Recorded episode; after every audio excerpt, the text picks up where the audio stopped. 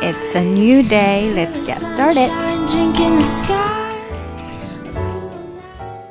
OK，让我们来听一下今天要跟读的第一句。It feels like you're not listening to me at this job or at my other job.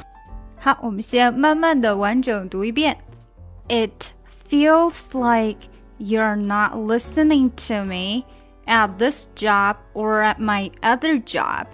那现在分解一下哈，It feels like 本来呢是 It feels like，但是呢我们要连起来读，这个 t 就不见了。It feels like，It feels like，It feels like 变成这样了。It feels like，feels，feels，feels like，feels like。It feels like you're not listening, listening to me, listening to me.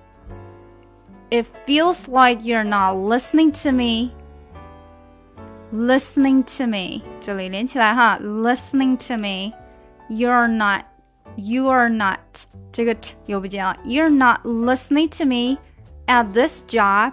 At 的 t 又没了。At this job or at my other job or or 这个 r 的音读出来，or at or at 是这样的，or at or at，但是 t 一连读快就不见了，or at my 变成这样了，or at my or at my other job。OK，有没有发现哦，好多 t 都不见了，结尾的 t 都没有了。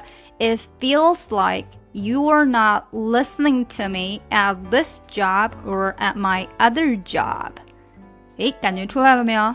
嗯，结尾是 t 的，我们通通通通的把它诶， 就只做嘴型不发声。